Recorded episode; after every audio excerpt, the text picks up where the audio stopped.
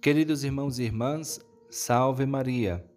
Hoje é 6 de agosto, primeiro sábado do mês, dia da comunhão reparadora oferecida ao Imaculado Coração de Maria, e também dia da transfiguração do Senhor, um dia muito especial para nós da família religiosa do Verbo encarnado, pois celebramos o nosso carisma, que é a evangelização da cultura ou, dito de outra forma, a enculturação do Evangelho.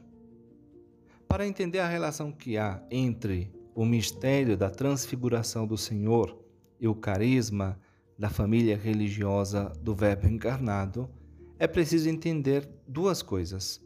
Em primeiro lugar, entender que a transfiguração do Senhor foi o mistério no qual Cristo, no Monte Tabor, diante de seus três discípulos mais próximos, deixa que seu corpo se manifeste de forma gloriosa, semelhante a um corpo que se encontra agora no céu, ou como os corpos dos santos estarão no dia da ressurreição da carne. Suas vestes ficaram brancas e seu corpo resplandecente, causando grande admiração nos discípulos.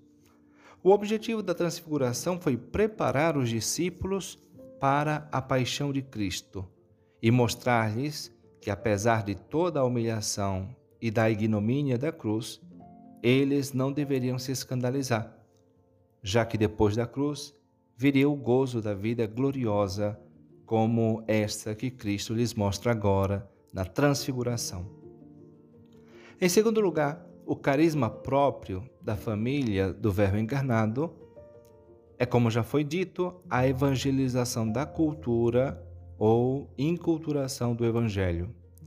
Vivendo esta vocação, os seus membros comprometem todas as suas forças para prolongar a encarnação de Cristo em todo homem, em todo homem e em todas as manifestações do homem e buscam trabalhar em suma docilidade ao Espírito Santo e dentro da figura de Maria, a fim de conduzir para Jesus Cristo tudo o que é autenticamente humano, inclusive nas situações mais difíceis e nas condições mais adversas.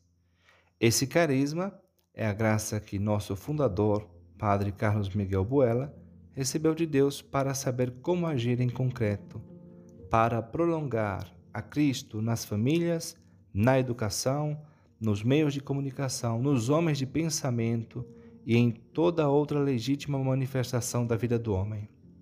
Qual é então a relação que há entre o mistério da transfiguração do Senhor e o carisma da família do Verbo encarnado? Pois bem, do mesmo modo como Cristo se transfigurou e seu corpo humano se manifestou como divino, assim também a família do Verbo encarnado quer transfigurar todo o humano em divino. Quer purificar as realidades humanas falidas e elevar o que é autenticamente humano ao âmbito das realidades sobrenaturais.